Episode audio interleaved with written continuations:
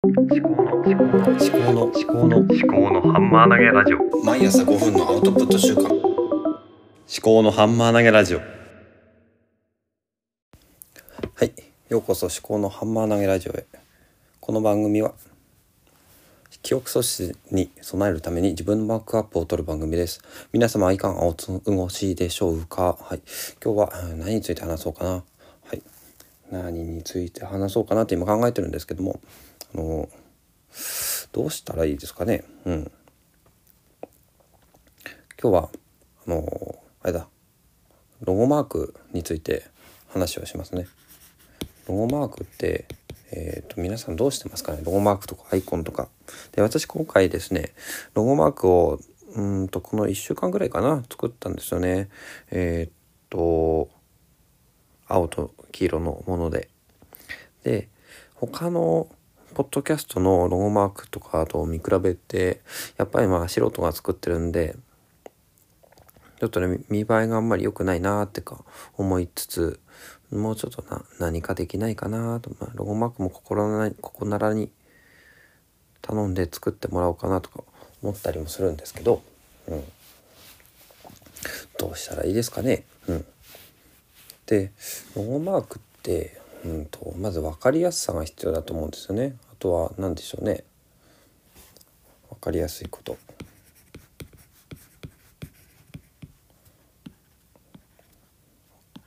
何が分かりやすいかっていうとその配信の内容が分かりやすいっていうことですね。だからなんか文字だけで伝えようとしてもいいんですけどねその図解になってるとなおいいのかなと思うんですよね。私の場合は思考のハンマー投げラジオっていうことでまあラジオの部分は別に説明しなくてもいいんですが思考のハンマー投げっていう部分ですよね。こう考えるっていうところ思考私の使っている言葉では、まあ、インプットダイジェストアウトプットの特に、まあ、ダイジェストの部分だと思うんですけどもこれがぐるぐるぐるぐる回ってそれがこう出ていくそういうイメージをなんかね伝えたいんですよね。あとは分かりやすくてまあオリジナルな感じがあった方がいいとは思うんですけどもこのオリジナル性っていうのはそんなに心配しなくても自分がやりたいことって他の人と被ってるかもしれないんですけども自分という人間はまあ完全にオリジナルなのでそこはあんまり気にしなくても、えーおのずとオリジナルになると思うんですね。だから何を伝えたいか何をしたいかっていうあのホワットの部分をあの突き詰めて考えてそれをどう表現するかっていうところをしっかりとあの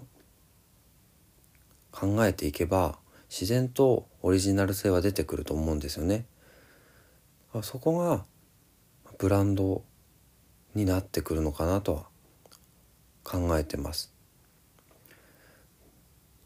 マークっていうのは結構ね重要なんでしょうね。でちょっとこう図解の話になったんですけども世の中のその世の中とかこの人間のコミュニケーション手段としてまず初めに出てきたのがあの音声だと思うんですね。声の喉の振動。声の振動。あと手身振り手振りかなと思いますね。その両方が多分どっちが先か分かんないんですけどもあの身振り手振りっていうのは要するに視覚情報ですよね。身振り手振りあと顔の表情かとかあのアイコンタクトであるとか。でそれとあと声の振動。で、まあ、動物とかも身振り手振りとか声とかやってるのかな？わかんないですけども、まあ、顔の表情とか読み合ってるのかもしれないですよね。でこの音声配信っていうのはその言葉音声声そういったものを届けるっていうことができるんですね。それと同時に身振り手振りっていうのは音声だけの配信なので伝えることができない。じゃあ私のこの表情であるとかその動きみたいなものは、どうやって伝えるのかってまあそれは想像していただくそれが良さなのかもしれないですよね。でちょっと話を戻すと図解っていうことなんですけども図解っていうのは要するにもともとはまあ多分身振り手振りとか表情とかそういったものに根源があるのかなって今ふと思ったわけですよね。で皆さんの日々生活していく中で必ずね図解っていうものに触れてるんですよ。それは何かっていうと、まあ、時計だと思うんですね。時計の特にアナログの時計アナログの時計はあれ図解なんですよね。長い針と短い針とあと細い秒針ですかね。それと文字盤が円を描いて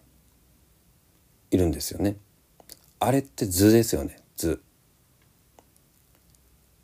でその文字盤と針の位置関係で時間を図解してるんですよ。あれがね数字だけの羅列だと直感的に今何時っていうのは出てこない頭の中で変換するんですね5時35分であれば5時5っていうのは12345の5だなとかね35分っていうのは60分のうちの35分だなっていうねそういう変換が必要なんですがあの図時計の文字盤という図であれば直感的に今24時間のどの部分にいて60分の中のどの部分にあるのかっていうのが分かるんですよね。だから時計っていうのがもう人間が発明した、まあ、最高の図解なんじゃないのかなと。密かに思っているわけですよ。じゃあそのその話と今日のテーマであるロゴマークの話なんですけどもやっぱりロゴマークもねシンプルであるっていうのが必要なのかなと。分かりやすいっていうことですね。時計っても最高の分かりやすい図解なので、まあ、そこに立ち返って分かりやすい図解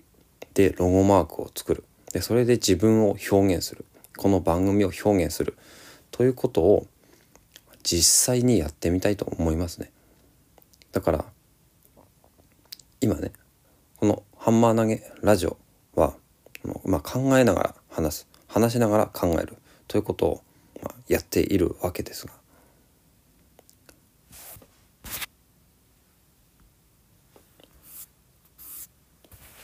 もうちょっとね実践をすると。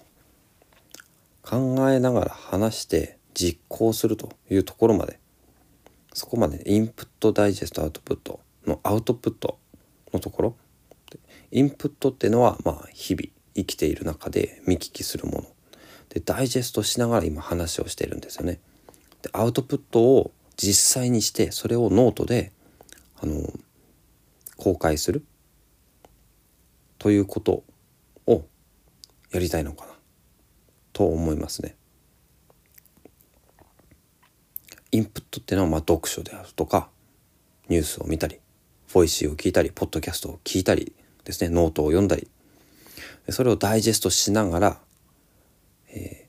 ー、生煮えでもいいのでハンマー投げのようにぐるぐるぐるぐる自分の頭の中を回しながら話をしてそれをまあ放り投げるんですよね。そこまでがこのポッドキャストでその先落ちたハンマーを拾って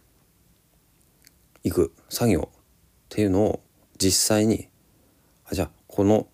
投げた思考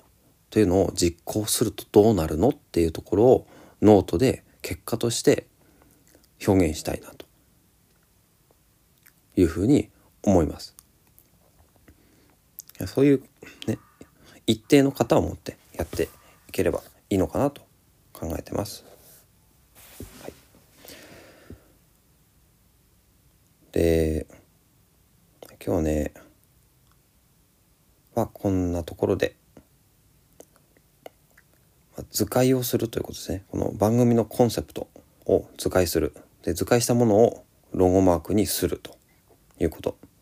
で最高の図解は時計なんじゃないかと。だから時計っていうのはシンプルですよね。だから私の図解もシンプルにすると。いうこと。で今考えてます。今のロゴマークもちょっと変えたいと思います。最後までお聞きいただきましてありがとうございました。この番組が気に入っていただけましたらぜひフォローいただけますと嬉しいです。お相手はカタリストアイドル探求家の立宮紀彦でした。ではまた。